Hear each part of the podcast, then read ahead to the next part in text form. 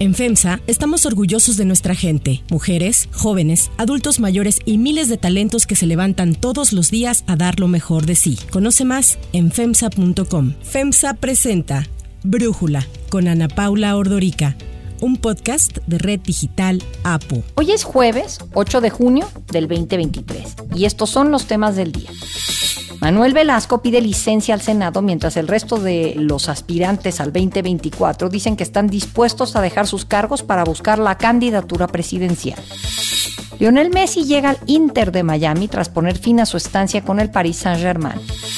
Pero antes vamos con el tema de profundidad vaya poniéndole fecha. Yo estoy bien puesta para ir a su mañanera. Así fue como la senadora Xochitl Galvez dio a conocer que un juez en materia civil le otorgó un amparo con el que se ordena garantizar su derecho de réplica en las conferencias mañaneras del presidente Andrés Manuel López Obrador. Fue en diciembre del año pasado cuando el presidente mencionó a la legisladora en una de sus mañaneras. López Obrador dijo que Xochitl Galvez afirmó que quitaría los apoyos a los adultos mayores, algo que ella niega. Acaba a decir la señora Xochitl Galvez que ella va a quitar los programas de apoyo a los adultos mayores. Lo mismo planteó la que era candidata del PRI en Hidalgo. El juez de distrito recordó que de acuerdo con lo expuesto por el gobierno federal, las conferencias mañaneras del presidente son espacios de transparencia y rendición de cuentas. Esto es algo que el presidente ha dicho muchas veces. La mañanera pues es un diálogo circular de comunicación de muy buen nivel, no tiene que ver con la calumnia, no tiene que ver con la guerra sucia, ese es el periodismo como imperativo ético. La sentencia ordena al mandatario que la intervención de la senadora Galvez sea en el mismo horario y con características similares a la transmisión de la conferencia en donde fue mencionada por López Obrador y en la que difundió esta información inexacta. Ante los reclamos de la senadora, el presidente se comprometió a que si una autoridad se lo ordenaba, él acataría la instrucción y le abriría el espacio. En el caso de la señora Sochi, pues que use otras tribunas y que pues vaya a engañar a otra parte. Y si no le parece, pues ella ya es una experta en presentar denuncias en la fiscalía. Y si me obligaran a garantizar el derecho de réplica, lo voy a hacer. Si la autoridad competente me lo exige, cumpliría yo con eso. Xochitl Galvez adelantó que va a ser el próximo lunes cuando se presente en Palacio Nacional para solicitar con sentencia en mano su derecho de réplica. La presidencia podría interponer una apelación para evitar el uso del micrófono de Galvez en las mañaneras, aunque tomaría unos días y por el momento la ley está del lado de la senadora. El análisis. Buscamos precisamente a Xochitl Galvez unos minutos después de que nos enteramos de este fallo, de este amparo que obtuvo para obtener este derecho de réplica y le agradecemos poder platicar con nosotros. A ver, Xochitl, vemos que en las mañaneras el presidente pues ataca y acusa y señala a periodistas, a mm, magistrados, a ministros, en fin, a cantidad de gente. ¿Qué fue tu caso? ¿Qué es lo que pasó exactamente? Pues mira, recuerda que yo estuve en la Feria del Libro de Guadalajara y yo hablé acerca de los programas sociales, sobre todo de los jóvenes, donde yo decía que aparte del apoyo económico, había que darles habilidades, había que darle competencias laborales, un idioma, enseñarles a programar. Y el presidente en su mañanera dijo que yo acaba de decir que había que quitarle los programas sociales a los adultos mayores, cosa que jamás dije. Entonces le mandé una carta y le pedí el derecho de réplica y pues el presidente dijo que no, que me fuera a otros noticieros porque ahí en la mañanera yo no iba a entrar y pues me pareció increíble la manera y además dijo y pues que vaya al Poder Judicial y si alguna autoridad me lo ordena, yo acataré. Y pues me fui al Poder Judicial, presenté un amparo y él pues resolvió ese amparo después de una serie de peripecias donde el presidente impugnó la admisión del amparo. Afortunadamente el colegiado 3 a 0 me dio la razón que había elementos en el amparo. Y pues lo que dice el amparo, lo que dice el juez es que la ley de derecho de réplica sí le aplica al presidente y que no es lo mismo que yo me pronuncie en algún programa de radio o de televisión a que lo haga en la mañanera, porque pues la mañanera tiene un espacio mucho más amplio y también reconoce que la mañanera es un acto de autoridad y que son espacios de gobernabilidad. Con esos elementos pues el juez ordena que el presidente me tiene que dar el derecho de réplica en su mañanera y pues es lo que yo estaré haciendo valer esta semana. Esta semana, porque por ahí había yo escuchado que habías adelantado que irías el próximo lunes a Palacio Nacional. Yo el día de mañana le voy a mandar un correo solicitándole el espacio oficialmente. Este, sé que el presidente está fuera y supongo que no me van a contestar. Entonces pienso presentarme el lunes con el amparo en la mano en Palacio Nacional. ¿Y qué es lo que piensas hacer ahí? El presidente había dicho que si sabía que tú ibas a la mañanera, pues que él no iría. No ha dicho eso de manera oficial, no, no le he escuchado ese tema. El presidente más bien dijo que no me lo daría al menos que un juez se lo ordenara, un, una autoridad. No sé qué reacción va a tener. Yo espero que cuando vea el amparo, pues me deje pasar y yo pueda tomar la palabra y aclarar lo que pasó. Es demasiado sencillo.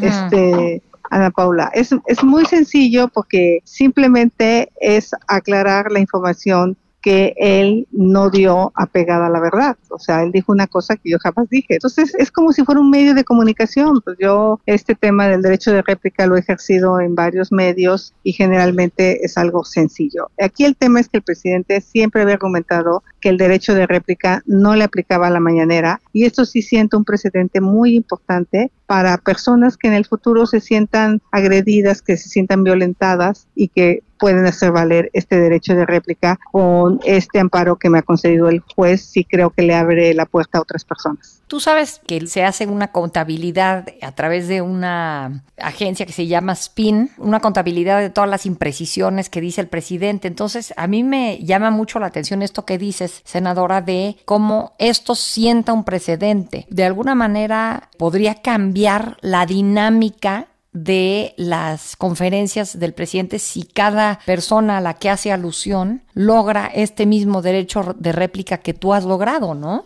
Sí, porque fíjate que había habido varias personas que lo habían intentado y muchos jueces por la vía de la ley de derecho de réplica habían dicho que no era aplicable y yo me fui por el lado de que se ejercía un acto de autoridad y y pues la verdad es que está impecable la sentencia del juez. Yo creo que aquellos que les gusta el derecho la deberían de leer. Quien me llevó el caso son los de litigio estratégico, sin cobrarme un solo centavo, y yo pues estoy muy contenta porque creo que esta sentencia no solo me va a beneficiar a mí, sí puede cambiar la dinámica de la mañanera, pero también al presidente le puede imputar un comino pues estas resoluciones del Poder Judicial. O sea, también él está en una actitud totalmente de confrontación con el Poder Judicial. Y todo esto te tomó mucho tiempo. Entiendo, dices que eh, fue en la FIL de Guadalajara cuando tú estuviste presente, hablaste de lo que tú pensabas que tendría que ocurrir con los programas sociales, nunca hablando de la desaparición del apoyo a los adultos mayores, ¿no? Pero entonces te tomó esto, pues, enero, febrero, marzo, abril, mayo, cinco meses, ¿no? Yo lo que sostengo es que estoy súper de acuerdo con los programas sociales. Es más, yo misma los voté para que estuvieran en la Constitución lo que yo sí creo es que los mexicanos merecen más, merecen tener medicinas, merecen tener seguridad, los jóvenes merecen tener habilidades que les permitan tener un empleo bien pagado a la larga. O sea, ahí sí tengo un diferendo con el presidente en el fondo del asunto. Bueno, pues te estaremos escuchando el próximo lunes en la conferencia y en Palacio Nacional. Por lo pronto, senadora Xochitl Galvez, muchísimas gracias por tomar la comunicación, pues tan pronto como se pudo después de esta decisión del juez. Pues vamos a ver, ojalá el presidente me dé el derecho de réplica, no impugne la resolución del juez, porque si no, pues el pleito va a seguir y yo creo que sería muy sencillo que me diera, pues ya, porque él mismo había dado su palabra y yo creo que la debe de cumplir. Si te gusta escuchar Brújula, te invitamos a que te suscribas en tu aplicación favorita o que descargues la aplicación Apo Digital. Es totalmente gratis y si te suscribes será más fácil para ti escucharnos. Además, nos puedes dejar un comentario o calificar el podcast para que sigamos creciendo y mejorando para ti. Hay otras noticias para tomar en cuenta. 1 renuncias hacia el 2024. Las llamadas corcholatas del presidente Andrés Manuel López Obrador se alistan para un reacomodo. Como ya lo comentábamos en el episodio de ayer, el canciller Marcelo Ebrard marcó el inicio de estos movimientos al anunciar su renuncia a la Cancillería para enfocarse en buscar la candidatura presidencial. He resuelto también, y así se los transmito, solicitar y presentar mi renuncia a la Secretaría de Relaciones Exteriores a partir del lunes 12 de junio a primera hora, la próxima semana.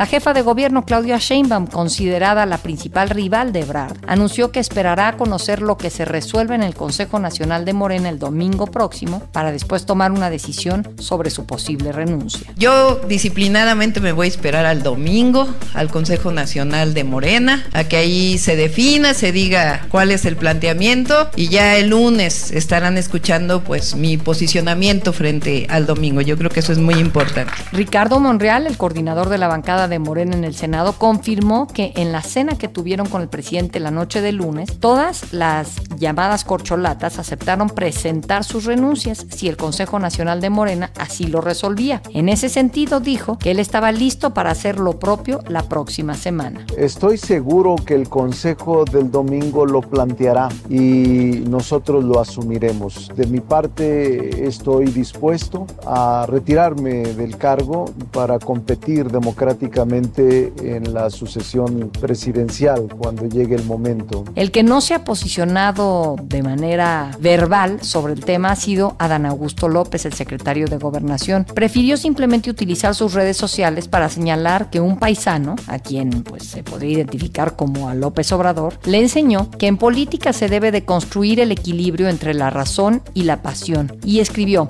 serenidad y paciencia, los tiempos del Señor son perfectos. En tanto, las dos corcholatas externas a Morena, Gerardo Fernández Noroña y Manuel Velasco, también fijaron postura. El diputado del PT confirmó que pedirá licencia para separarse de su cargo y buscar la candidatura presidencial, aunque no confirmó en qué fecha lo hará ni para qué, ya que no es alguien que esté siendo tomado en cuenta en serio para el 2024. Manuel Velasco, por su parte, ayer solicitó licencia para dejar su curul en el Senado y enfocarse en cumplir una de sus mayores aspiraciones, que es buscar la candidatura para el 2024.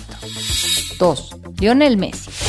Lionel Messi sorprendió ayer al anunciar que de entre varias ofertas optó por seguir su carrera deportiva en el Inter de Miami. Tomé la decisión de que, voy a ir a Miami. Todavía no tengo cerrado 100%, nos falta algunas cosas, pero pero bueno, decidimos, decidimos continuar el, el, camino ahí. En entrevista con medios catalanes, el argentino admitió que no era feliz en París, en donde hay que recordar que fue blanco de abucheos constantes por parte de simpatizantes del Paris Saint-Germain. El ganador de siete balones de oro indicó que en su decisión influyó su deseo por reencontrarse con su familia, a quien admitió descuidó en los últimos meses. Tras poner fin a su estancia con el Paris Saint-Germain a sus 35 años, el campeón del mundo podía elegir entre tres destinos. Volver al Barcelona, el equipo en donde se formó y logró sus mayores triunfos. El atractivo de los petrodólares de Arabia Saudita, que hay que recordar han seducido a otros futbolistas como Cristiano Ronaldo. O irse a la Liga Norteamericana del otro lado del Atlántico. Al final Messi optó por el Inter de Miami, una franquicia propiedad de David Beckham y de los multimillonarios estadounidenses Jorge y José Más. Para Brújula, Julio Ibáñez, colaborador de TUDN, nos habla sobre Messi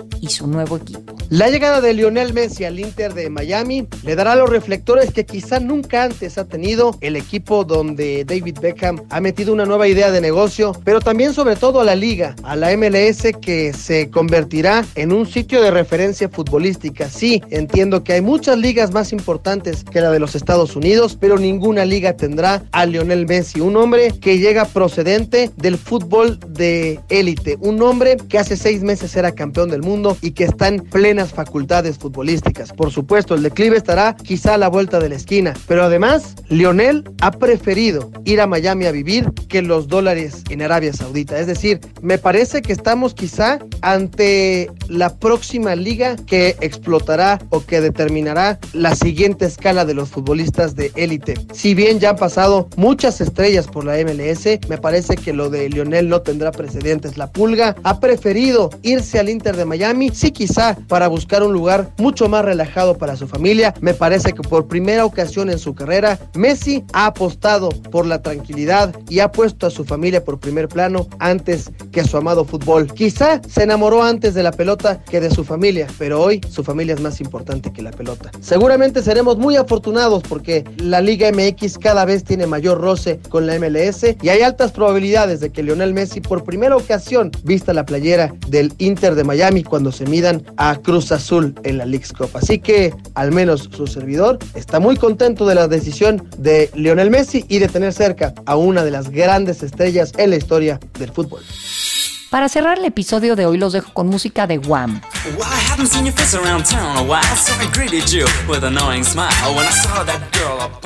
Para conmemorar el 40 aniversario del lanzamiento del álbum debut la banda Wham, Fantastic, estrenado en 1983, y para celebrar el que habría sido el cumpleaños número 60 de George Michael, la BBC presentará una serie de especiales. Andrew Ridley y George Michael, uno de los dúos de pop británico más queridos de todos los tiempos, tuvieron su primer éxito en 1983 con Young Guns, un tema que puso a Wham en los primeros lugares de las listas de pop a nivel mundial. La colección de homenajes saldrán al aire a partir del 10 de junio en la BBC e incluye una serie de entrevistas, versiones alternativas de temas y compilaciones de éxitos.